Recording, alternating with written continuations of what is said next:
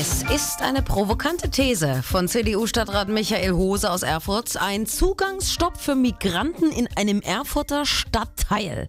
Eine Obergrenze für Ausländer. Auf jeden Fall ein Thema für Die Landeswelle-Reporter.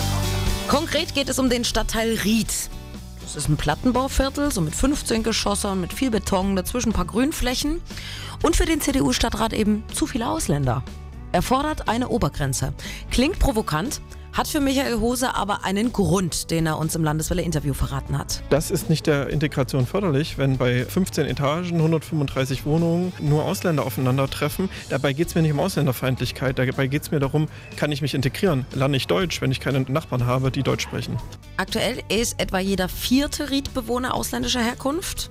Wenn es nach Michael Hose geht, soll es künftig maximal jeder fünfte sein, also 20 Prozent. Ich glaube, dass die jetzige Situation sogar auch für die Ausländer schlecht ist. Zum einen fühlen sich auch die Deutschen nicht mehr so richtig heimisch in ihrem Viertel. Dann haben viele Leute in den Plattenbaugebieten das Gefühl, alle Probleme werden zu ihnen gebracht.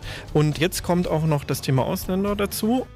Bei einem Rundgang im Ried hat unser Landeswelle-Reporter es auch im Gespräch mit langjährigen Anwohnern gemerkt, die Unzufriedenheit in dem Erfurter Stadtteil wächst. Zum Beispiel bei Gerd. Er wohnt seit 48 Jahren in der Platte. Und bei uns, da knallt man alles voll. Also das ist doch richtig ungerecht, ja. Wer bestimmt denn das, wer wohin kommt? Jeder schiebt's auf den anderen, auf Immobilienleute.